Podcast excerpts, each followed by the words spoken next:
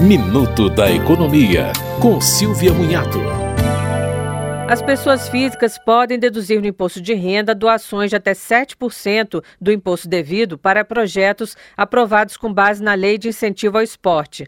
O governo sancionou lei que estende os benefícios até 2027, aumentando o percentual de dedução de 6 para 7. Também é possível doar para conselhos municipais e estaduais baseados no Estatuto do Idoso e das Crianças e Adolescentes. A lista de projetos esportivos aprovados pode ser conferida na página do Ministério da Cidadania.